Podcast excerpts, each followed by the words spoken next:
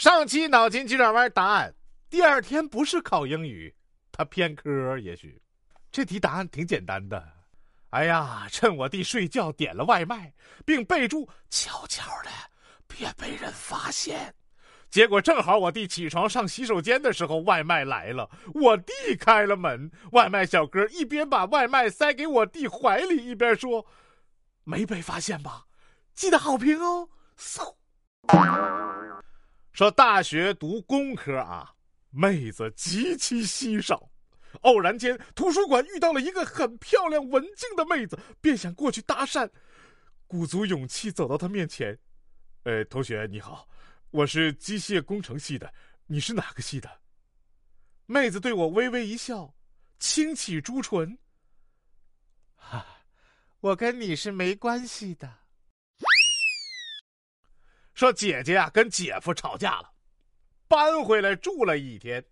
昨晚啊，姐夫发来视频邀请，啃着个馒头，可怜巴巴的道歉。姐姐冷冷的说：“明早来接我。”然后挂掉了。过了一会儿，他就心软了，打包了饺子回去。回到家，推开门，姐夫和几个朋友在一起，围着热气腾腾的火锅，喝的正嗨。说这个小学六年级的思想品德考试，老师出了一个奇怪的题目，让同学们写出自己父亲的生日。最后，全班就平时经常逃课早退的小明写出来了。老师第一次公开表扬了小明。放学后，小明没有直接回家，他兜兜转转去了一家很偏僻的网吧。老板看到他说：“又拿你爸身份证来上网啊？”啊，去面试啊！负责招聘的人跟我说：“嗯，你的各方面条件我们很满意，你回去等通知吧。”等了两三天，发现手机一直没动静，然后打电话给那个负责招聘的人员，结果他说：“我辞职了，你这事儿不归我管了。”说老公啊，从外面回来，拉着玩积木的女儿，深情款款的说：“闺女，你是老爸上辈子的情人，这辈子的闺女，咱俩的关系应该比母女亲的多呀。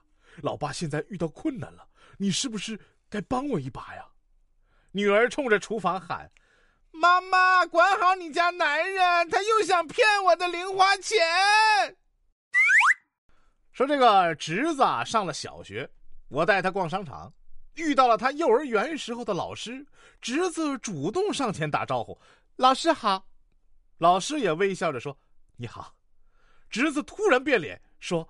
把在幼儿园没收我的卡片还我，要不然我让我姑姑打你哦！我姑姑很厉害的，都踹了三个男朋友了。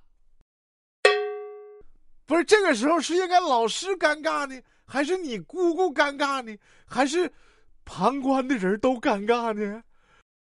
深夜，你看了很多健身视频，有美肩的，有瘦腿的，有丰臀的。